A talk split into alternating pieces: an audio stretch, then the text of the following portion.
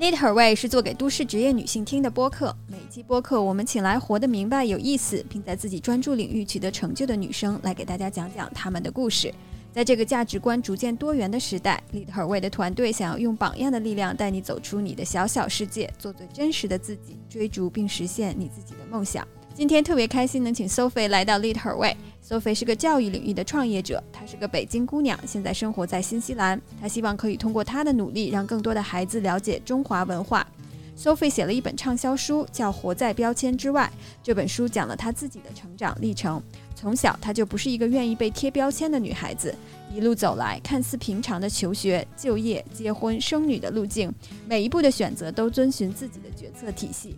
Sophie 很善于归纳总结，他会小规模试错，然后找到真正适合自己的方法和路径。他说：“活在标签之外，第一是不必太理会，因为我们是女生或者我们的工作身份而被外界附加在自己身上的限制；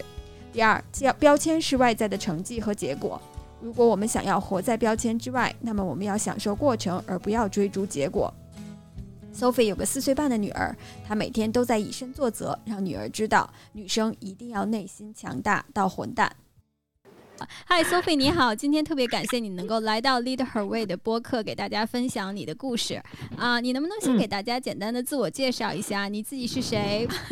啊，好的，好的。啊，Lead Her Way 的听众朋友，大家好，我是 Sophie。啊，我现在是一个教育领域的创业者，也是呃在新西兰教育领呃教育硕士的在读生。呃，我的那个教育项目呢，大概是针对这个新西兰海外移民的。这种华裔的儿童对他们的这种自我认知，我是谁，然后我对于这个世界的关系是什么样子的，通过项目制的教学来帮助他们去寻找这个答案。然后呢，我同时也是一位呃自己养育了一个女孩，是一个四岁半女孩的妈妈，然后也是一位健身爱好者。然后目前刚刚发布了我的第一本书《活在标签之外》。嗯，对苏菲呢，啊，其实我联系到苏菲就是因为她在啊有一个我们都。大家都非常喜欢读的一个一个微信号叫“奴隶社会”公众号。啊，对一个公众号。然后我读了一个，我当时觉就是我真的不夸张的说，读完了那篇文章之后，我就特别特别的有感触。有一句话就是你写的是说，你希望你的女儿，或者说很多女孩子都能够内心强大，成为一个混蛋。我觉得，呃，我觉得就是特别的，就特别的有感触。然后，呃，你又写了一本书，这本书叫《活在标签之外》。我觉得这个是跟我当时就想说，我一定要找到你，跟你聊一聊的原因，是因为我做这个播客的一个很重要的原因，我是发现很多年轻的女孩子其实是从大学，甚至从高中毕业走进社会，大学然后走进社会，就不断的一直在自己身上贴标签。啊，他们他们在这个成长的过程当中贴的这个标签，有的是来自于原生家庭的，有的是来自于教育啊周边的一些老师啊同学的影响的，有的是来自于社社交媒体的。那这些标签贴到身上特别多之后，就是有一天你会发现，说你会被他压得喘不过气来，你会觉得你自己到底是谁？嗯，是这些标签定义了你，还是？还是被自己定义的，你被自己定义的这样的一个过程，所以我就很快的读完了你的那本书，啊，就是我觉得真的是很好读，就是像聊天一样的，然后就很能明显的感觉到，就是你一个特别爽快的一个北京的姑娘就跃然纸上，对，啊，书里面也写到了你上学啊、上班啊，就是呃成为妈妈、创业，然后从北京到新西兰这样的一个过程。所以，我其实第一个问题想问你的是，为什么会要写这样一本书？因为你之前也是在外企工作的啊，然后读的好像是理科，如果我没有记错的话，嗯，对，所以写一本书，而且还写的是活在标签之外，这个由由头是什么呢？嗯。其实就像你刚才提到的，就是我们尤其是女孩儿吧，她可能就是因为每个人都有成长的烦恼吧。那可能女孩儿因为这个社会的这些所谓的这种偏见也好啊，限制也好，她可能不光是从高中，可能更早的时候，甚至从这种幼儿园有感知之后，她就会有一点体验。其实我为什么写这本书，也是因为。我最早被这种标签限制，就是我，呃，大概在幼儿园、小学那个那个阶段，然后呢，因为我是属于那种比较性格呀，包括呃这种秉性是比较偏男孩子气一点，所以那时候经常会被告知说你不你是女孩，你要安静，然后你要嗯合群儿，就是跟多跟女孩玩，要不然这样的话你你要现在这个性格，你将来肯定会吃亏的。所以呢，就是大概这个是是一个很小的年龄，就会不不断的接触这这样的观点。所以呢，活在标签之外，其实有两层意思，一个就是我们字面上的，就是说不被所谓的这种标签，像性别呀，就是你是女孩不能做什么呀，然后包括身份标签啊，然后当时就是后来我到外企嘛，做助理也好，然后包括现在自己创业也好，好像是说你有了这个标签，就只能做这种合乎身份标签身份的事儿，其他的都不要想。所以呢。这是我想写这本书的一层原因，就是说我们要去看见这个所谓的这种标签是外界附加在我们身上的一种限制，而不是说，呃，我们本身应该活成那个样子。然后还有一层呢，就是说。我也是我这两年感觉到的吧，就是如果把标签比作外在的一种成绩跟结果，那活在标签之外，就是要活在对结果孜孜不倦的这种追求以外，因为人不会被轻易满足的嘛，总是想要贴上更多好的标签儿，然后呢，最后搞得自己很狼狈。无论是这个标签是外在给我们的，还是我们自己设定的，所以呢，最后的结果就是身心俱疲，自己追着自己跑。然后，但如果我们要是能够把目光放在这种标签之外，或者说结果之外呢？将注意力转移到一种可持续发展的目标上，比如说对过程的体验，这种过程做满了，其实体验舒适了，那外在我们的成绩自然就不会太差。所以这本书就是关于我在这两个方面的一些思考。嗯，我的一个特别强烈的感觉，我觉得这本书可能是你自己先写给你自己的，是一个嗯自我。自我认识的这样的一个过程，可能每一个人到了一定的年龄，尤其是女生，都会有一个有一个觉醒，然后去用各种不同的方法。有的有的，我有一些朋友，可能到了一个时间点，就觉得就像你刚才描述的，就身上贴满标签，身心俱疲，他们就啊去练习瑜伽啊，就是很那个嗯很虔诚的去练习。其实这个过程，他们说，其实已经不是说那种。外在的这种健身的一种需求，而是向内求索的这样一个过程。嗯，对，修心的体验。对，所以我当时读你的这本书的时候，我第一个感觉是说，这个实际上是写给你自己的。第一个，你是先写给自己，梳理自己一路走来，然后到达了一个，我觉得我现在可以描述你是一个很自洽的一个一个状态。嗯，然后你才是写给可能有共鸣的读者的。我不知道我这样的理解是不是对的。就是，嗯嗯，对，其实你的第一个问题就是这本书先是首先是写给自己的。其实我觉得很多作者，几乎每个作者其实写这一本书都是第一是对自己内心的一个梳理，是达成自我的一种所谓的这种系统中的一种自洽吧。然后自己写明白了，就像冯唐之前说过，就是他写字的目的就是渡渡人跟渡己嘛，渡己肯定是第一位的，然后其他其其次是渡人，就自己把自己活明了白了以后，才有这种。能力啊，去把自己的这种所谓的见识也好、智慧也好，去分享给别人。所以我写这本这本书，其实最大的初衷也是对我前三十年成长的一个，就是不同阶段梳理嘛。从那个题目来看，其实是刚开始是自我的这种呃所谓的在呃不不设现在开始，然后呢就是自我寻找，然后是自我建设，然后自我突破，然后最后才是到关系，然后到这种教育，它其实是一一层一层。对，先从自我往外辐射。那我刚像刚才你你提的那个第二个问题，就是其实我我前几年就是在二十多岁或者说更早的时候是有过比较矛盾的时刻，但但可能相对于大的样本儿算是嗯不是说那种特别特别 typical 的那种那种矛盾体，呃，所以我自己从这种矛盾到自洽呢，其实也是经历了一种不断的内观，不断的这种自我对话，因为这个其实是。就跟我的家庭影响也是有关系的，就像我的那个姥姥，她是语文老师，然后那个时候就经常每周去家里边啊写作业啊什么的，就会给我们布置一些这种功课，像是有做一些简报啊，然后做一些这种周记，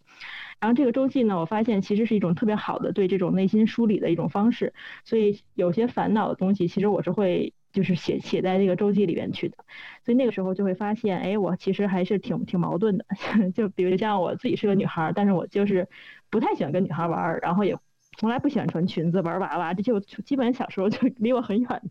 所以我就说，哎，为什么会有这样的感受呢？其实这是一个就是一个入口吧，开始引领我不断的向内看。所以从大概从矛盾到自洽，其实我发现就是矛盾其实就是我们对于一些外在的，包括就是说别人眼里我是什么样子的。然后我想证明我自己成为什么样子的，其实也是自己给自己贴标签的一个过程，就是证明自己很牛，标签越多，好像显得我越厉害，然后自我自我管理好像越出众一样，然后。其实我十几岁那会儿和很多人一样啊，就会想象自己将来可能成为的样子，要当个作家呀，当画家呀，当编剧要才，然后要酷要学校，要很会运动，反正这些身就是身份和人设，就是今天所所说的这种标签儿，有些是自己喜欢的，有些是我以为自己喜欢，但实际呢是社会附加给我身上的。所以这两种喜欢本质上都是急于向外证明自己，得到认可跟称赞吧。所以你挑的那时候我发现一个问题，就是我贴的标签越多。我就会越担惊受怕，万一哪一个这种标签儿，万一就是包括在我这个成长过程中，万一崩这些人设崩塌了，那自己是不是就这个这个所谓的这种证明啊，然后这些就全都全都崩塌了呢？所以这个时候我就会发现，其实我并不是向外去证明自己，而是应该应该有自己的体系。所以自洽呢，我就后来找到这个自洽之后，发现它是。其实不同的地方就是说，他不关心于别人，只关心于我自己。我自己的观点跟观点之间，行为跟认知之间，呃，认知跟行为之间是不是有一种矛盾？是否经得起自己的推敲的这种价值观？所以呢，如果说能够知行合一啊，观点之间不矛盾呢，直接就是知直接能够指导行，那么和自己的关系就是非常舒服的。所以我后来就是往这个方向会去多去做一些这种自我的观察，然后包括这种自我引领吧。你有没有一套体系？就是我觉得你刚才讲的一点特别特别的重要，就是其实一切的这个开端都是先要去了解自己，啊，先要知道自己的，就处理好自己和自己的关系。所以你是你有一套自己的体系吗？就是你是怎么样找到自己，去发现什么是对自己受用的，而且不会被外界的一些声音去困扰，啊，坚持你觉得是对的事情呢？嗯，其实这个呃 挺好的问题，就是说它其实是不是一开始就找到的，或者说这个找到本身就是跟外界碰撞出来的。呃，可能一开始我觉得说。呃，一个事情是正确的，比如像那会儿我刚出国嘛，我就说那个，我觉得精神的这种追求应该是重要于物质追求的。那到底我是不是真的这么以为呢？还是说，因为我发现我自己有一个习惯，就是跟别人的这种价值观就是不合的时候，可能跟一个，比如像对方是非常崇尚物质，当然这没有好坏之分啊。然后我我自己呢又是精神的，那我可能就是特别想说服对方跟我一样。但这个时候呢，其实我发现有的时候你你并不是你真的。认同这个这个这个观点，而只是你想逞一时的口腔口舌之快，对吧？想想那个赢了对方，好像你显得很厉害。所以这其实就是一种通过这种所谓的这种碰撞跟冲突来检验自己所相信的东西是不是真的被自己相信。然后呢，这个过程其实是一直不断的持续的发生。包括就是说，我可能相信我我是这样的一个人，但是呢，我是不是我我如何去证明自己呢？那我肯定会做事儿去证明。但做事做事儿的过程中，可能就会发现，哎，如果遇到困难的时候，我有多坚持，我是不是就是打退堂鼓了呢？其实这都是对自己这种所谓的这种价值观的一种。呃，一种稳固跟跟寻找的过程。那还有一种方法，我也经常会用的，就是说我会去，尤其是在特别特别那个年轻的时候，会去跟不同的人接触嘛。那个时候你就会发现，你会对某一些某一类人的观点非常吸引，特别 buy in，然后对另另一些声音可能就没有那么那么多的共鸣感。所以这个虽然你还不知道那个 buy in 的点是什么，但你可以通过这个方式先把那些自己认为不重要的，或者说。你不是很去有共鸣的点去去找出来，把这些不重要的排除掉，那剩下的那个范围其实就你认为重要的那个东西。所以你可以再去经过不断的去筛选，不断的再去经历过不同的事情，然后你就可以慢慢的去把那种底层价值观稳定下来。嗯，所以我觉得总结一下，第一个是试错。控制的范围内去尽量的多试。第二一个呢，就是去排除法。你能不能给大家举一到两个具体的例子，就是按照这样子的一个方法论，嗯啊，让你自己能够找到和自己嗯一个比较和谐的关系的，不管是职业生涯还是私人生活当中，嗯嗯。其实我刚才讲有一个，就是我我说刚到新西兰的时候，那个时候就是，嗯，自己的价值观是属于那种精神导向的，然后但其实外在的。这种主流社会可能是物质导向的，那那个时候呢，其实我就是第一就是可能因为你肯定是价值观没有好坏对错之分嘛。如果你要是硬是想去 battle 一个，你最后你肯定是改变不了对方的。呃，那那时候我做了什么呢？其实就是第一，嗯，我可能去汇聚同类，就是找到一些自己的组织。那个时候我就会去通过博客，那个年代还有还是博客嘛，然后在上面去发一些文章啊，然后去把自己的这种情绪啊、观察呀，做当做一个出口，然后去记录下来，然后就会吸引一些志同道合的这种这种伙伴吧。然后很快我们就建立起了一个小圈子，这个小圈子可能每天我们会讨论一些这种看过的书，然后包括一些社会现象啊，然后还有一些打卡，比方健身，然后就是这样线下有一些那种聚会之类的。然后这个圈子其实当时虽然人数不多，但是给了我一个信念，就是说我自己不是一个人，不是只有我有这样的这种这种所谓的价值取向。还有一个呢，就是嗯，当你看到有更多的同类跟你一样的时候，其实你是彼此赋能的一个状态。那个时候其实你是有组织的，然后你的那个内心是不不孤独的，所以我觉得这是可以我们去做的。相比于这种改变异异己的，然后其实是更多的去寻找同同类人，这是一个很重要的一个一个方式。还有一个呢，就是嗯，当我发现自己的这种可能找找到的这种价值观跟我可能外在的环境不是很符合的时候，那个时候我就是先把这种价值观具象化一个目标。这个目标，比如像当时我刚出国的时候，我可能对这种中华文化很感兴趣，所以这个其实是希望能够通过自己一一己之力吧，然后那个去传传播一下这种中国文化。那这其实是一个目标。那这个目标我怎么去落地呢？其实当时我就是。在那个海外做那个有个中学生那种中文家教嘛，然后当时就申请了，然后大概做了两年的时间。其实这个就是一个小范围的自洽的过程。虽然你大环境你改变不了，但是你可以通过这种局部的，第一先确定自己的价值观，然后第二呢去找到这个价值观的一个可持续发展的一个目标，然后再将这个目标分层落地。可能你迈出了第一步，你就会有第一步的焦虑，然后你你去解决这个焦虑，因为这个时候那焦虑已经很具体了，而不是说一个大的泛泛的云里雾里的，然后让你拖着你。就是止步不前，所以你每当遇到一个困难，你就去解决它。这样这样这一步一步的，你可以就是把自己的这种这种所谓价值观落地到行动中，然后形成一个局部的自洽。然后这个时候，其实你身边的人吧，你看到你，哎，你做这个还好像还挺挺不错的。那个时候，其实你在潜移默化，虽然你不是要以改变他人为目的，但是你这个改变其实已经发生了。嗯，所以你觉得你自己和你。自己现在的关系是什么样子？因为啊，你你一直在讲说你去新西兰，然后啊，你现在在新西兰读书。其实你这一段出国的旅程还是蛮有意思的。是你是到新西兰读的大学，因为家里面的一些原因。然后又从读了大学之后回到了北京，在北京工作了一段时间，然后在又回到了新西兰，然后在疫情期间又在北京待了一段时间，现在又回到新西兰了。所以其实也可以跟大家先讲一讲，就是你这一段的经历。对，其实还算是听起来很波折，因为确实就是过去过去这几年就是在两边跑的状态。其实，嗯，因为那个时候之所以回国，一个是我可能本身也是想毕业以后回国国发展，然后那个时候因为我在谈恋爱，然后我男朋友是在国内，啊，那个时候其实我在文章书里边文章也写过，就是当当时做这个选择，嗯，然后回到国内以后呢，就是。可能一边就是完成了所谓自己的爱情吧，然后还有一个就是秉持着最初的这种初心，然后去国内做一些事情，然后基本上再次回来呢，其实也是因为中间遇到了一些事情吧。当时，嗯，回新西兰看父母，父母在这边。然后的时候发生了一些事情，比如那那个时候就是去一朋友家里做客嘛，他一个十七岁的小小，就是也不算小朋友了，就是一个年轻人。然后他父母临时有事情，让他把招待一下我们。然后当时他可能就是很不耐烦的就说了一句：“说我我不是中国人，你不要跟我讲中文。”所以那个那个那个画面，其实我就是。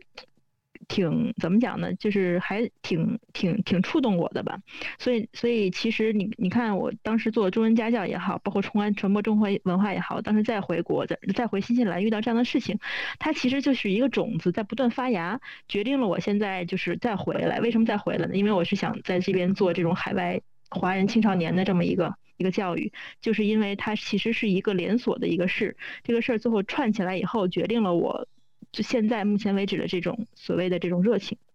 嗯，就是想做这件事情，所以他其实是在不断的这种嗯所谓的波动中，然后但是你其实那底层价值观一直都在的，底层价值观它不会有什么太大的变故，它只是你做的事情，你看似其实好像不太搭嘎，包括我去诺和诺德呀，然后就是一个这样公司嘛，它其实都是在在做这样精神所谓的这种内心充盈嘛，它其实为什么选择诺和诺德，也是因为它是一个就是以改变糖糖尿病为初衷的一个公司，它其实是也是在做着这种。就是为世界更好的事情，可能对我来讲，因为我身边也有朋友得糖尿病，所以他会更契合。对当时的我来讲更契合。所以不管我在做什么，其实它像一个那种一个正弦波一样，它在不断的围绕这种所谓轴心在转。只是说你看着好像在波波峰或波谷的时候，它其实离我的那个那个中心线很远，但其实它总是会回归的。它它对它其实是这么一个过程吧。嗯。所以。对我来讲呢，就是我你刚才说那个系统，其实我最近也在梳理这个系统。其实，第一就是说我们要开源，这开源就是我们要找到方向，找到意义感。啊，包括我们的价价值观是什么，然后我们做什么事情是可以感觉到人生是这种蓬勃发展的状态，然后把这个方向跟意义一个大致的方向跟意义确定好了以后，我们其实可以这种小目标是可以细细打磨的，或者就是说我们在不断的以这种好奇心驱动下，我们去选择的事情，它其实都是不会偏离这个大的这种轴心的。那另外一个就是说，我们可以要有这种自我修正的能力，所谓自我管理的能力，就是我们要达到这个目标，我们需要什么样的这种。工具也好，这种方法论也好，包括这样的能力也好，包括还有一个很重要的就是自我调节的能力，就是当我达不到这个目标的时候，我如何能够接纳自己？所以它一个是开源，一个是节流，这个其实就是大概其自，就是每个人基本上都这么一个运行体系，只是说我们其实可以更清晰的看到自己在哪个阶段是开源的阶段遇到了问题，还是节流的阶段遇到了问题。这样的话，我们可以有更针对性的进行自我疏导。嗯，其实我呃，就你刚才讲到，你当时在那个北京的这家药企面试，然后当时面试官问你说你为什么来面试，你说因为你的朋友有糖尿病，然后你想就是想去专门这个研发这类药物的公司去工作。对我看了以后呢，其实我特别的触动，因为我觉得你是一个价值驱动的人，就是你的底层价值观实际上是。是非常的这个清晰明了的，就是你觉得价值可能对你来说，就是你能够给这个这个社会提供一些什么样子的正向的这样的影响，可能对你来说是最重要的。我其实想问两个问题啊，第一个呢，就是你是在。什么时候发现你有这样的一个底层的价值体系的啊？还是说你的家庭教育就一直在有意的培养你去用这样的一个价值体系啊，去培养你，让你建形成这样的一个价值观、世界观啊？那我第二个问题呢，就是说现在你也有一个四岁半的女儿啊，你在就是教育女儿的时候，你有没有很意识、有意识的去让她去培养呃？这个很早的时候就培养并意识到，嗯，自驱动自己的这样的一个价值观，底层价值观是什么样子的呢？嗯嗯。好，呃，第一个问题其实确实是跟家庭是密不可分的，因为，嗯，我们最初接触的这种社会也好，其实就我们的家庭嘛，而且这也是陪伴我们最最多的这种最亲密的环境。啊，我自己来讲，在书中也写过，就是我姥姥姥爷，包括爷爷奶奶那个可能没有写吧，但其实都是一个很正能量的这么一个状态的一个家庭，他们可能就是知识分子，然后做做过就是呃。那个教师，然后也参加过抗美援朝，然后最早的时候，我记得好像是北京四中的一个一个一个采访，去到我姥姥家，当时我正好在呢，然后我无意中听到说，嗯，就是他们采访我姥姥说，这个是人生为什么而活？他其实提到了一个意义，为更大的意义而活。当时其实我很小嘛，我不知道什么是更大的意义，但是后来我就觉得很好奇，因为他们在做一件事情的时候，包括嗯，可能两个人可以不说话，但是。能够在一个空间里边，一个看报纸，一个写文字，就是那个状态是非常感染我的。就是你不是说在谈论一些家长里短的话题，当然那也是很重要的一部分。但是我更观察到，他们更多的是一种那种，就是在同一个空间里边的那种心流的状态。现在可以说吧，就是彼此可能一个眼神就知道，虽然做着不同的事情，但是就知道他们在做什么。所以当时那个环境，包括他们在谈论一件事情那个眼眼里放光的那个状态，其实对我影响很大的。呃，也是我。为什么想说追求一些所谓的这种让自己内心更丰富啊，然后包括对自我的这个认知很感兴趣，就是人为什么会成为那种那样的一个状态？它其实都是不断的像一个种子，默默的在我的心里种下了，然后随着一些事件的发生，然后去生根发芽。包括我也会发现我自己会对一些这种，嗯。可能就是小就是在年轻一点的时候，会对一些呃这种探寻类的类的东西挺感兴趣的，包括我做科研也好，就是我想去讨论一件事情的本质是什么。然后包括去跟不同的，包括就是找找找找那个男朋友也好，可能我们会首先会碰撞很多就是价值观呀、人生观这些方面的问题。然后这些其实我觉得反而是比一些包括看电影啊，包括就是一些寻常的这种日常的这种这种活动更吸引我的地方。所以我觉得我自己的这个价值观最大的影响还是来自于家庭。对，那至于我的女儿，就是她如何去培养，其实我我自己觉得，因为他们。包括我的家庭，他们没有告诉我说这样做是一定对的，但是呢，他们自己的行动在展示给我那样做可能是对的，所以我自己也是，就是我希望他成为什么样的人，那我自己就先去成为这样的人。就是很多时候，你看我在，包括写东西啊，然后包括在嗯看书的时候，其实他都是在旁边的，我们都在同一个区域里办事情啊。他在旁边画他的画儿，然后我在旁边写我的这种可能论文也好什么的。对他，他会知道我在写作业，然后他也在写作业。所以这个时候，其实我没有告诉他这件事情，你今天必须要写完这个作业。他只是看到我在做这件事情，然后他也去默默的拿开了他的那个画笔也好，纸也好要去做。他现在就每天必须要完成一个作品，没有人去 push 他做这件事情。但是他昨天晚上九点多回来，他也坐在那个灯光下去完成他的一本小书，其实就是四个页，四页就画了四棵不同的那个 形状的树，然后用文字写上一个、两个、三个、四个，然后他特别的那个满足感的跟我说：“妈妈，这是我自己做的书。”为什么会这样呢？其实就是因为我之前在北京的几场那个新书的那个分享会，他我都会带着他跟幼儿园请了假，让他坐在台下。然后因为他经常问我妈你是做什么的呀？然后我会告诉他我是做什么的。他其实虽然还很懵懂，但是他有的时候会跟我说：“那，我觉得你是老师吗？” 然后或者他会去有一些这种好奇心，然后他觉得这种能够坐坐下来听听完我的说话呀，包括跟我在一起做一件事情是比较有意义的。包括运动也好，我自己健身嘛。然后他的就是挺喜爱健身的，因为他可以感觉出来这种气场，就是在健身的时候，你这个人是特别热爱的，不是说特别的狰狞，特别你不想跑步，你非要去跑，那个状态跟你想去跑步，然后你就去跑，那个状态对孩子孩子是非常聪明的，他从你的这种呃一个眼神或者说一个表情微表情里面都能读懂你是不是真的想做这件事情，所以我觉得还是身教大于言传。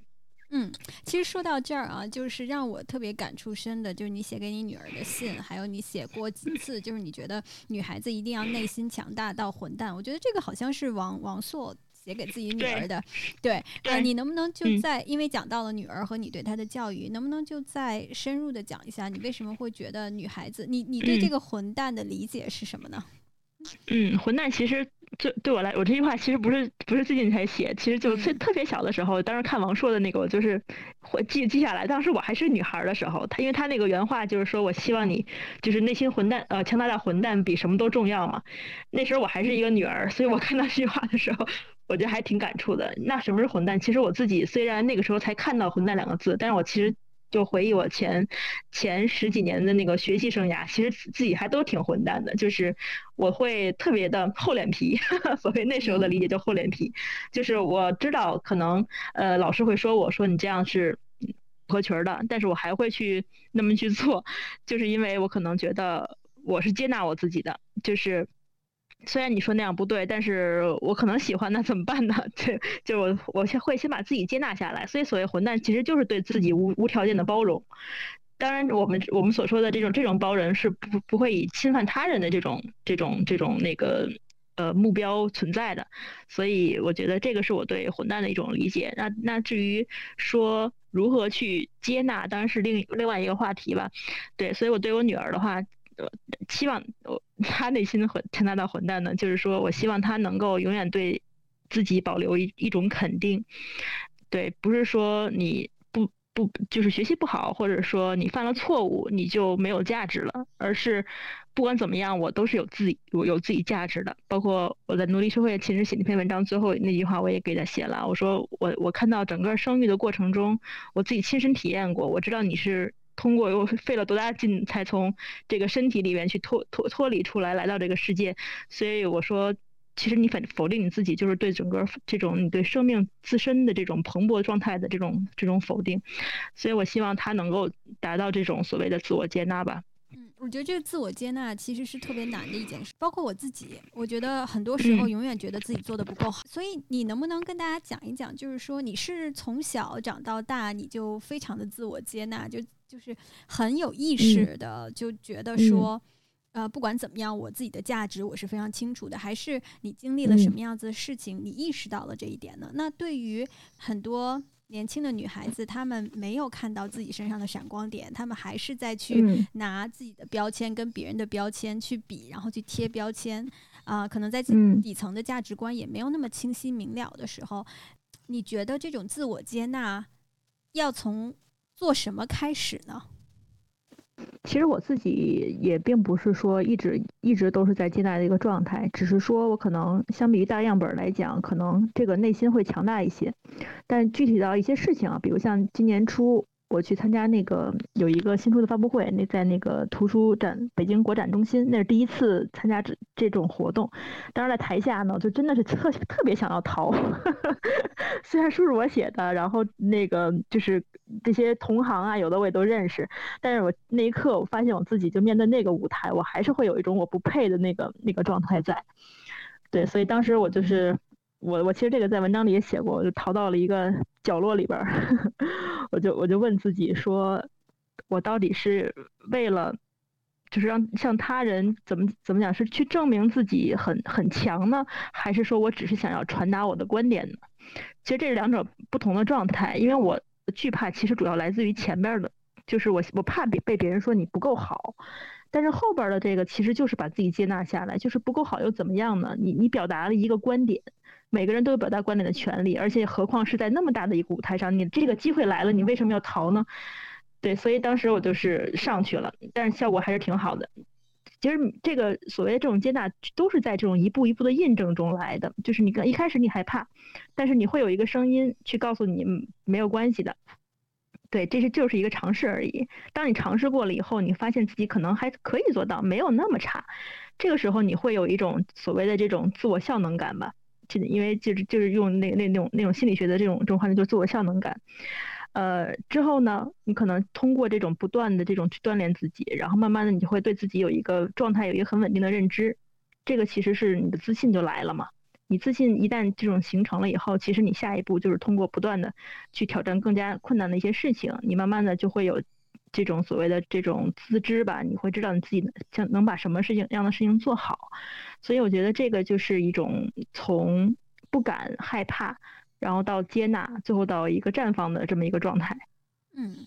呃，我在读你的书的时候，我其实我看到了你用一一部分的篇章再去写如何去平衡，或者说如何去管理你的你跟周围人，特别是有亲密关系啊的这些人的这个关系。其实看完了之后呢，我觉得，嗯，可能有一些人会认为说你你是个幸运儿。啊，因为你的呃父母，还有刚才你也说到了姥姥姥爷，这是咱们北方人北京话讲的，其实在南方叫外公外婆啊，他们都嗯可能有很好的教育，然后价值观也都非常的正啊，然后还有你你的，我读了，其实你的书里面，我对你的爸爸印象特别深啊，就是学富五车，然后自己中年跑到新西兰之后又造房子啊，然后又做的甚至比那个。啊，电工做的还好，这个电路的这些等等的东西，对，就是活到老学到老。然后你你你的公公婆婆非常的知书达理，啊，他们教育的儿子，也就是你的丈夫，也是上进自律的。然后所有好像一切都是，就是让大家感觉到说，哎，这个 Sophie 就是个幸运儿啊，就是对的东西都出现在她身上了啊。所以你觉得你是幸运儿吗？还是说，其实这些都是你努力经营的一个结果呢？嗯嗯，其实我觉得，首先我肯定是幸运的，这没什么不好意思讲的，对吧？但是就是说，呃，这个幸运你怎么看待这个幸运？其实有一个理论，就是我最近看心理学的书也是看到这个所谓的这种系统平衡嘛，就是如果你在一个很好的环境里边，如果你没有意识到这个环境是好的，然后你没有去，因为它是一个所谓的，呃，比如像把这个这个环境变成当做 A，然后我是 B，那你 A 跟 B 如果没有一个互动的话，其实你们俩。之间的这种所谓的气场是要下降的，这个系统是没办法持续的按照最高的这种标准水平去往下走的，所以它肯定是幸运也是需要回应的嘛，否则它不会长久。其实我我我是怎么看这个问题呢？就是其实我见过也也有很多就是朋友吧，他可能就是。家庭并不是说很幸福，觉得说要是能够重新洗牌，然后自己肯定不是现在这个样子的。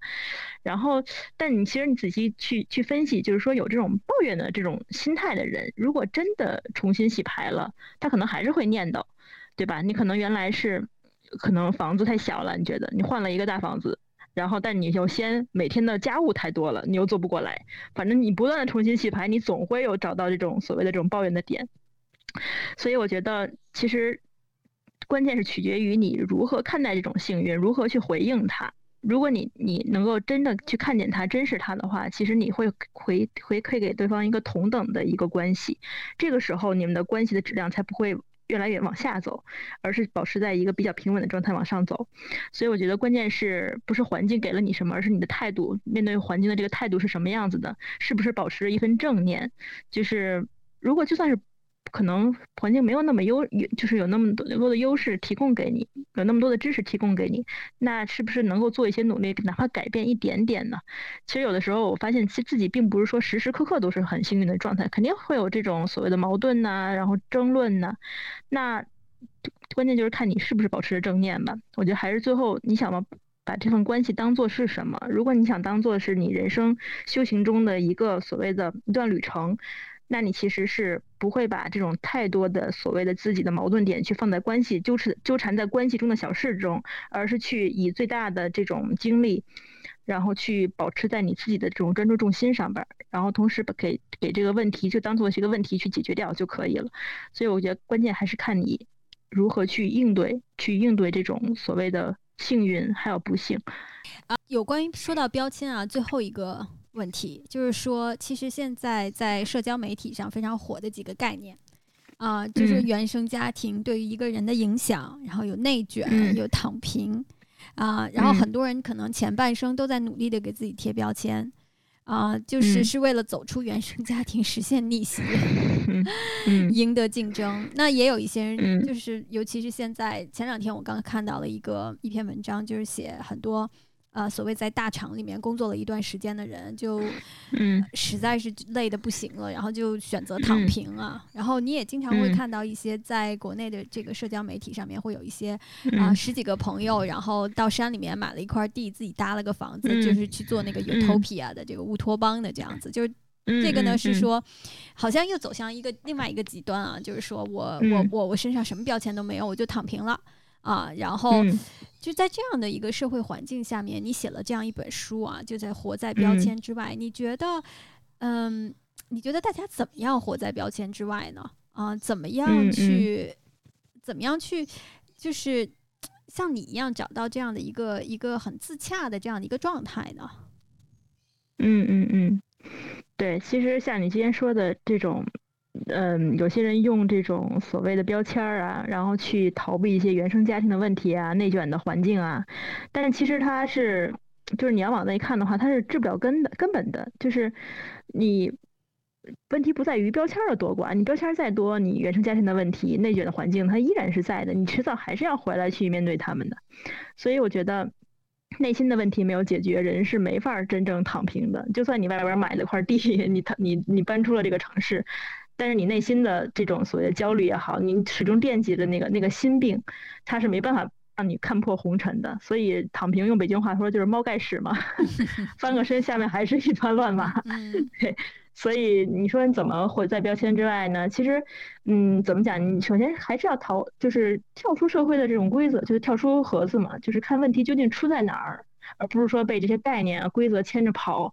就是内卷你不参与，对吧？你可以换个轨道，你就不会被卷，对吧？然后原生家庭，你知道那只是一个提供爱与被爱的场所，实际是你还有更多的机会享受爱与被爱呀，对吧？你的妻子啊，你的夫妻关系啊，你的子女啊，你的朋友啊，他们都都会给你提供这种这种爱与被爱的交互。其实随着自己的这种修炼嘛，包括你可能心智成长啊，其实原生的家庭的这些伤口，其实会被自己就是所谓的这种修炼出来这种容器。去去稀释掉，它就像是一个墨水嘛，掉到掉到容器里面去稀释，不断的随着你这个气越来越大，然后你这个墨水就会变得越来越稀，最后你就是去忽略忽略不计了。所以我觉得你怎么去修炼呢？你你其实还是要去入世修炼，对吧？躺平是没有办法去真正去去面对这个问题的。嗯，所以其实很多人的焦虑啊，就是有关于这个标签的焦虑，是一种社会环境，大家都在不断的去比啊，就是会去，嗯，拿自己跟自己身边的人比，或者说拿自己跟一些，嗯。可能少年有成的这样的一些成功人士去比比来比去就很焦虑，就觉得自己做的都不是特别好。我不知道，就是你有没有去会去跟别人比较？特别是我觉得女孩子都特别愿意去去比。你觉得你是怎么样去看这种？就是拿自己去跟别人比，你又是怎么做到说，哎，其实这些事儿只跟我自己有关，跟别的人是没有什么特大的关系的。你有没有一套哎，这个方这个方法论或者思维体系是可以帮助一些可能在这方面有一些困扰的听众呢？嗯嗯，其实比较的话也会有啊，这个因为毕竟都不是圣人嘛，身边那么多人，但这个比较其实是看你怎么去比，就是你要拿你现在的状况跟别人一个很好的结果去比，你怎么着都比不赢的，对吧？你永远就是，哎，感觉自己还不如去死 那个状态太差了，那你怎么去比呢？其实你要是看去看过程。就是，当你现在三十岁或者二十岁，那你跟别人三十岁比，你肯定是觉得自己一无是处，人家都已经去事业有成、家庭幸福，你还是个单身，对吧？那你要看别人，但那个人倒退到十年，那个二十岁的时候，二十岁的他是什么样子呢？其实可能还不如你，对吧？他这个过程其实是你要看过程，就是他是怎么一步一步从可能跟你现在一样的状况变成了那个让你觉得还比较羡慕那个状态，所以这个过程一步一步看过程是一个很明智，就我自己会去做的，就是你会发现，哎，他可能要么就是经历了一些事情，要么就是可能有一些学习方法，对吧？你这个时候你其实是可以内化的。就是你可以去借鉴这个学习方法是不是对自己也同样有效，这个时候是需要很大的样本的。不光是一个人的样本，因为一个人偏差很大嘛，所以你可能会聚焦。你要看到这个人，你不妨去多看更多的人。有的人就是告诉你说你不要看了，一个人都不要看，那也不太现实，对吧？那你看到这个所谓的这种榜样在，那 O OK，你可以去找更多类似的榜样在。你去看有一些自传，包括人物的那个采访，你可以去看他中中间经历了一些什么，有什么重要的转折点，包括他自己的一些所谓的方法论的一些总结。如果他能够写成一本书的话，其实看看看这些东西，看过程。反而是会把这种所谓的比较的这么一个状态抽离出来，而是去放在自己精进自己的这么一个关注点上。嗯，我我们进入到下一个部分啊，这个部分我其实想跟你聊一聊的是有关于失败啊，因为我觉得就每个人的成功都是不一样的啊，每一个人的失败呢虽然都是不一样，但我觉得归根结底都是都是几个事儿啊，就是嗯。但是每个人怎么从失败里面走出来，其实是一个，嗯，就是我觉得失败是一个对对一个人最大的一个历练啦。就是你怎么能够正确的去面对这种失败？我不知道你有没有一些，就特别是你搬来搬去啊，就是从可能年年少的时候就两地的这样子跑来跑去的，呃，每一次都要重启，就是开启一次新的一个生活。呃，有的时候呢，父母亲人是在身边的，有的时候就是全靠你自己。啊，你在这样的一个过程当中，就是每一次重启，你有过害怕失败吗？你觉得你是怎么样去做自己的心理建设，让自己觉得说，哎，这有什么大不了的？失败了能怎么样？啊，重新再重新再站起来，重新走，可能也是一个更好的，呃，就更好的安排。然后你是怎么样从这些磕磕绊绊里面学到的东西呢？嗯。其实失败的话呢，也也是会害怕的。就是比如像我最近的一次吧，就是可能就是这个决定，就是回新西兰重新创业这个决定。那你那个时候其实跟你年轻的时候说走就走的那种失败又是不一样的，对吧？因为你可能不是不光是对你自己负责，你还要对你的家庭负责，对你的丈夫啊，对你的那个女儿负责。那所以这次，因为我我当时在诺和诺德，然后呃。怎么讲呢？其实也有一些这种岗位上的其他的这种橄榄枝，但后来还是决定说出来自己自己自己单干回来。呃，当时其实最大的这种动力是我想在这边创业，然后想做我刚才聊的这件事情。还有一个呢，最大的顾虑其实是万一有一天我女儿问我说：“妈妈，我为什么要来新西兰呢？我是一个中国人，你为什么要把我带到这儿来？”对，那我怎么去跟她解释这件事情？包括我可能我先生在北京工作嘛，然后他要跟我我们一起过来，那他万一如果在这边可能不适应，因为他因为在原来在澳洲待过十年的时间上学什么的，所以但是新西兰来讲的话，但他后来他也回国回国了嘛，嗯，现在这样的 去到新西兰，那他中间有一些这种就是所谓的这种情绪上的消化要怎么去去解决？所以其实在这个决定之前，我也是想过挺长一段时间的，就是。我是怎么去去消化的这种这种所谓的害怕呢？第一就是说沟通，就是我可能走之前，因为那当时我女儿一岁多，她还不太懂，但我跟我先生有有过几轮的沟通，就是我们做这个决定，他最大的这个所谓的这种最低最低的那种呃，我们能接受到的这种试试错成本是什么？其实当时也想，可能经济上对吧？可能就是一个我们的这种生活质量上各方面的。那这个如果我们能够承受，那其实我觉得这个决定就是因为他那会儿也是三十多岁，也是想要一个 start over 的一个过程。其实对对，在哪儿来说对他都是一样的。所以我们最后决定回来，因为把这个试错的成本都计算过，我觉得可以承受。那至于说教育的方面，我们去怎么去解决？未来如果孩子问这个问题怎么去解决？那我其实现在已经是在。执行的过程中，因为当时是一八年，现在是二一年嘛，这个三年其实也是我们跟女儿会不断去做一些这种共同共同去面对一个环境的一些建设，比如像我们会跟她说，这个决定未必是最好的。但是我会告诉他，我当时做这个决定的为什么会做这个决定。比如像他这次从北京回来，会问：哎，你看新西兰都是那个那个蓝天白云草地，怎么没有高楼大厦呀？没有商场，没有玩的地方，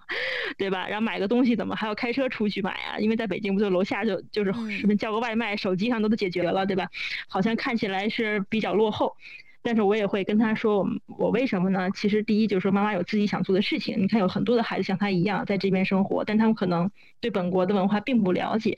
那这这件事情的意义在哪儿？会告诉他。虽然他还是可能懂得很少，但是他知道，OK，妈妈有他自己的这个做这件事情的那个点是在哪的。然后我可能会面对什么样的困难，我会跟他说，你可能会面对一个，第一是你的英文，你的环境可能会从中文完全变了，你可能会听不懂上课老师讲什么。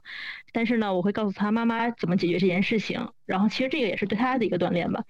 然后关键的因素就是说，我会告诉他，不是而不是去隐瞒他，说这块就是好的，你看这边。可这好在哪儿啊？然后北京怎么不行啊？那不会的，我可能跟他说这边是自然风光，然后那边是什么，让他有一个中立点，而是把我的态度告诉他。所以我觉得是我们三个人是一个 team，而不是各自是一个 team。对我们当我们三个人是一个 team 的时候，其实我们是第一是对自己负责，一个是彼此负责。所以这个是我觉得面对失败，包包括说你怎么去害怕失败，就是第一是多沟通，把你自己的这种想法啊什么的及时的告诉对给对方。让他们随时能够明白你在你在你你的这个这种顾虑、焦虑啊，互互相去分担。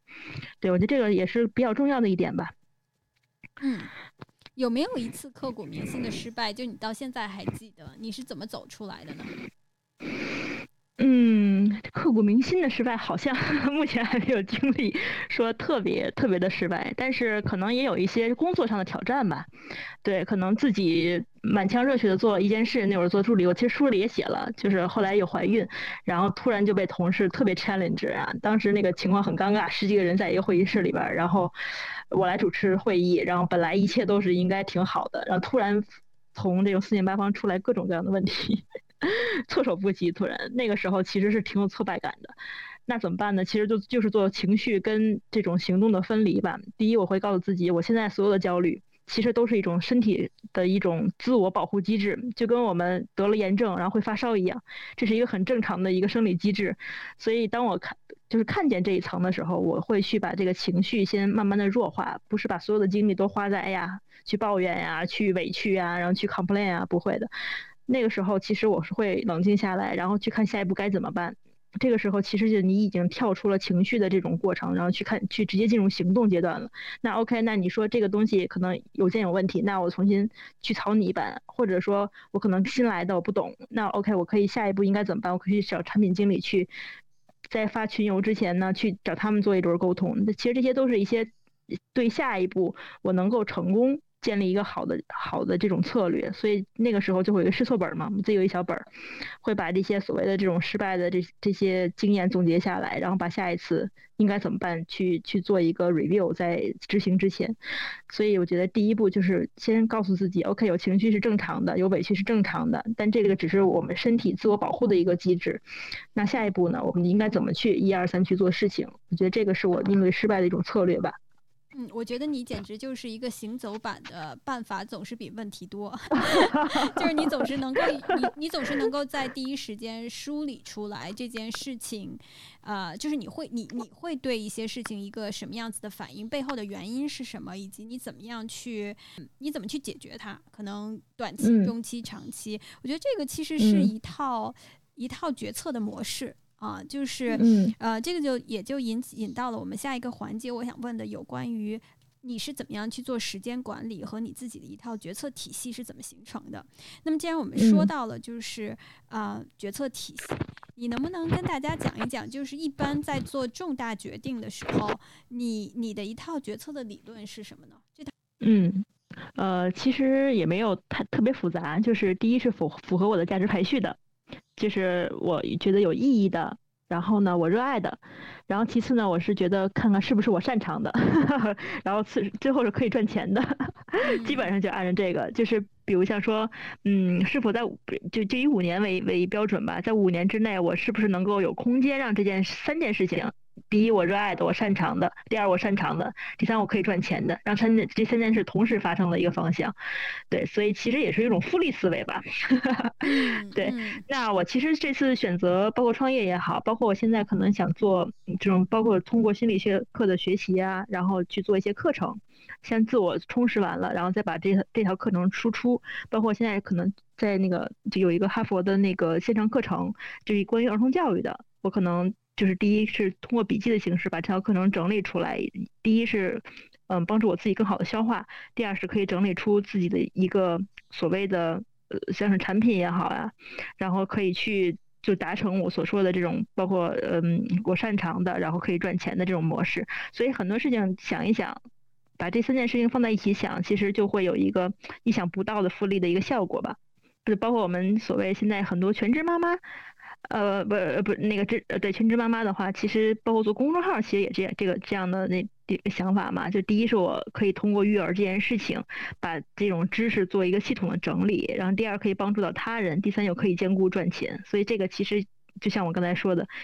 同时兼顾这些件事情，对。嗯，所以啊，说到这儿啊，就讲到了你其实是个妈妈，然后你又回到了学校，刚刚又开始你的这个教育的硕士的课程的学习，嗯啊，同时你自己有个公众号，然后你还经常给像奴隶社会啊等等这些大号去写一些文章，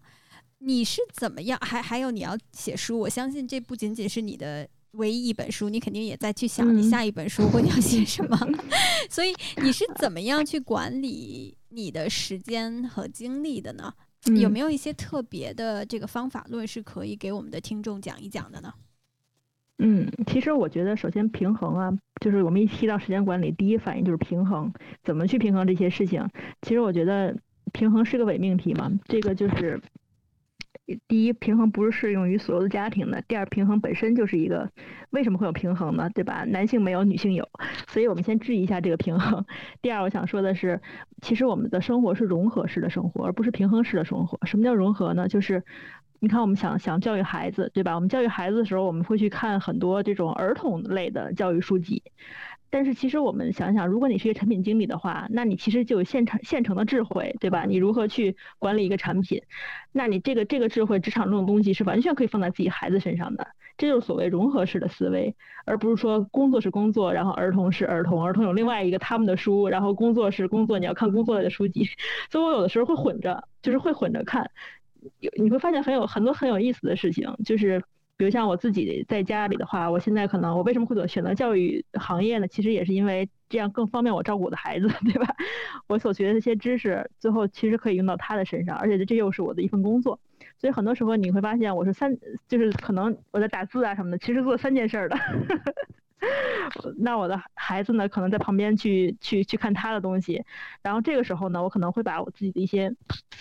所谓的这种想法呀什么的整理出来，然后或者是我，因为我自己也会画画一些画儿，这个原来其实在公众号也抛过，对，把一些很那个我自己觉得很有意思的故事我画出来，然后他又爱看书，那我就可以把这个故事给他看，就是第一我做了我喜欢的，第二我就可以兼顾着照顾他，所以其实我们的生活基本上都是这种融合。为什么会有那种分化？就是因为我们标签化了，我们觉得孩子就是孩子，然后工作就是工作，那其实活在标签之外，我们就打破这种标签，而去寻找自己。每个人的这种融合的方式都不一样。擅长的领域也不一样，所以就如何发挥自己的擅长，把这个三工作、生活，对吧？教育这些都打通，我觉得就是我们的时间管理了。就这个，所以是时间管理，我觉得任何的这种大的理论呐、框架呀什么的，它其实都没有实际我们自身的生活给我们的这种经验最多。我们自己就是我们自己生活的这种所谓 CEO 啊，因为我们最了解我们自己。明白，所以你其实我刚才忘了说，你还有一个身份，就是你是一个健身的这个跑步的狂热热爱者啊！我在你的微信的 那个就是朋友圈上面看到你你发的这个好像是每天十公里，然后这个腹肌啊，真是让人看的非 非常的羡慕嫉妒恨啊！你是怎么样去看待这个问题？就是特别自律，然后因为自己即使这样子还觉得自己不够努力，然后给自己很大的压力，就是或者说呢？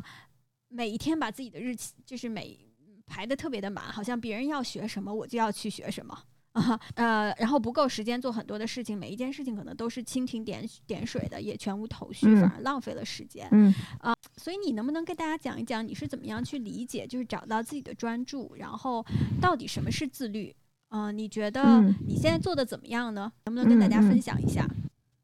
嗯嗯其实我我自己觉得自律，它其实你怎么讲呢？就是你真正自律的人，你并不觉得自己是自律的，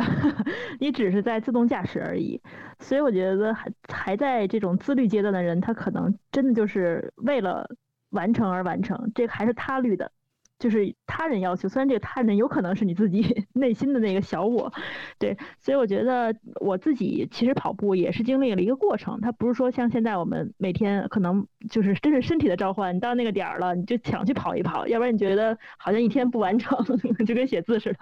对，所以我觉得一开始我是因为体检报告嘛，就是他律的过程，我必须要健身了，那那时候体脂数很高，然后健身到一段程度的时候，其实我是可以是 OK 的。但那个时候可能有自己的这种所谓的这种很俗的欲望，就是我想穿更好看的衣服，然后我我就又去买了一些那种小号衣服，然后呢，为了穿上它，我又让自己坚持跑。那个时候肯定身体状况又更好了。这个时候我其实是一个自律的状态，但什么时候我从自律变成了所谓的这种自觉，就是自动驾驶呢？其实就是当你形成了一个真的形成一个生理习惯，而且你能够感觉出来自己在跑步的状态中是一个特别蓬勃发展的一个状态。就是你能感觉到自己生命的这种、这种、这种绽放也好，或者你可以跟周围的这些生命体有一个互动。其实有有时候我们说跑步是一个移动的冥想，它就是你的身体跟你的呼吸频同频的时候，你已经忘记了你身体本身的那个劳作，其实只是腿，你已经忘记那个腿的那种压力，而是专注于这种感受周边的这种所谓的生命的流动的这么一个状态。所以我觉得那个时候我的精神是特别的。愉快的所谓就是会，而且还会想到很多那个想要做的事情，包括一些主题啊、一些文章的一些点，可能我原来想不明白的问题，我突然那那瞬间解惑了，就是这个状态你会很上瘾，所以我觉得到就是跑步的后半阶段，包括你说现在每天十公里啊什么的，其实那个时候已经不是说我必须要完成而完成，就是我觉得那个状态是我生命的一部分了，可能已经那个时候我就不会去想什么自律啊、吃多少饭呀，或者是跑的什么配速啊，然后。怎么怎么样的问题，而只是说享受这个过程而已。所以我觉得这个是我所我我目前就是阶段感受到的这种这种自律。它其实严格意义讲不应该叫自律，而就是自动驾驶的一个状态吧。对。然后你刚才说的保持这种专注，其实我觉得我记有一篇文章写那个时间管理，其实也也在写说，其实我们为什么要做时间管理？其实就时间管理不是让为了让我们把不同的时间安排在不同就不同的任务安排在不同的时间，而是说去找到我们最要做的那个事情，就是那个最重要最重要的事情，其实是做减法的。对，时间管理其实说白了就是管理我们自己的生命嘛。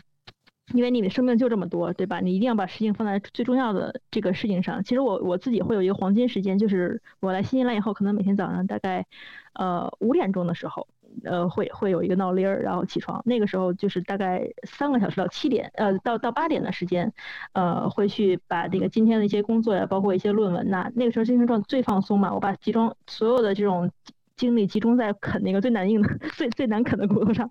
对，到了八点之后，其实。最难解的问题差不多解决了，那个时间反而是自由的，就是你可以自自自动去安排。对，所以这个是我保持专注的一个方式吧，就是固定的那个黄金的那个时间，因为每个人黄金时间都不同啊，有的人是在晚上，有的是在中午啊，或怎么样，就找到那个时间，然后去利用那个时间去去就就保，比方三个小时就完全做那件事情，我觉得这个是反而效率很高的。至于为了做完那一些时间之后呢，其实你就是可以做一个你你想做什么都可以的人，对。明白啊，我们最后进入到最后一个环节，其实是特别快的，呃，几个问题啊，你不用多思考，主要是啊很有意思的几个问题啊。第一个呢，就是说，如果有一块广告牌，世界上几个亿的人都可以看到啊，你想要在这块广告牌上面写什么呢？嗯，几个哦，写写字是不是？对，字也可以，图形也可以，你不用担心大家看不懂。嗯嗯嗯嗯嗯，那可可能就是做你自己吧。嗯，如果你可以到带三本书到一个孤岛十年啊，并且你只可以带这三本书啊，意味着你要不停的重复看，你会带哪三本书呢？嗯，那可能关于运动方面的书吧。三本都是吗？哦，三本书是吧？对，那可能就是一本小说吧，然后一本运动方面的书，然后还有一本食谱之类的。小说能你你会带哪本小说呢？我可能会带东野圭吾的吧。啊，OK，嗯，你你最值得的一百元的投资是什么？为什么呢？你说过去吗？啊，活到现在吧，长到这么大，你最值得的一百元的投资。哦，最值得的一百元的投资啊，嗯。那我可能是给我给我女儿把这个买买那个那个绘本的钱吧，对，因为我们两个都我我我们全家都能看。你你可以告诉大家两件事，你坚持每天都做超过了十年以上吗？嗯，超过十年，那就是一个是写字，一个是自省吧。嗯，自省是吗？对，嗯，OK，啊，最后一个问题，你最崇拜的女性是谁？最崇拜的女性。嗯，这个好像，我我我有我有许多特别欣赏的女性，但是好像最崇拜还还还目前好像还是空缺位。嗯，好的。呃，我们所有的问题都问完了。那个特别感谢你，Sophie 今天的时间。然后我知道这个新西兰和国内的时差那边也已经挺晚的了啊，所以最后呢，有什么样的话需要跟啊我们的听众朋友们说的？然后可不可以跟大家分享一下，在哪里可以找到你啊？你的书可以在哪里买到？等等等等。呃，想对女性说的话，其实是当我们以女性的视角看待我们自己的时候，我们可能只看到一个女性。但是，当我们以自由的人的视角来看待自己的话，我们可以看，同时看见自己、他人和世界。所以，我想说，其实女性很难在这个时代。但所以，为什么女性要帮助女性呢？而不是说互相排挤。然后，女性也可以很容易，就是当我们被生活和工作平衡。搞昏头脑的时候，只要停下来挑战一下这个世界，挑战一下那个问题，而不是挑战自己。为什么要平衡？是谁的规则？那我不玩了。其实很多路就在脚下。大家在哪里可以找到你呢？呃，我目前的公众号是索菲的文字世界，然后还有一个抖音，就是 Sophie 景的全拼，啊，还有一个小红书，在小红书上跟呃抖音上会分享一些自己的这种自我管理跟健身方面的内容。然后公众号会发一些深度思考的内容，啊，我的书可以在，我的书叫《活在标签之外》，可以在当当、京东、淘宝，呃，可以购买。好，谢谢你，Sophie，谢谢你今天的时间，我会。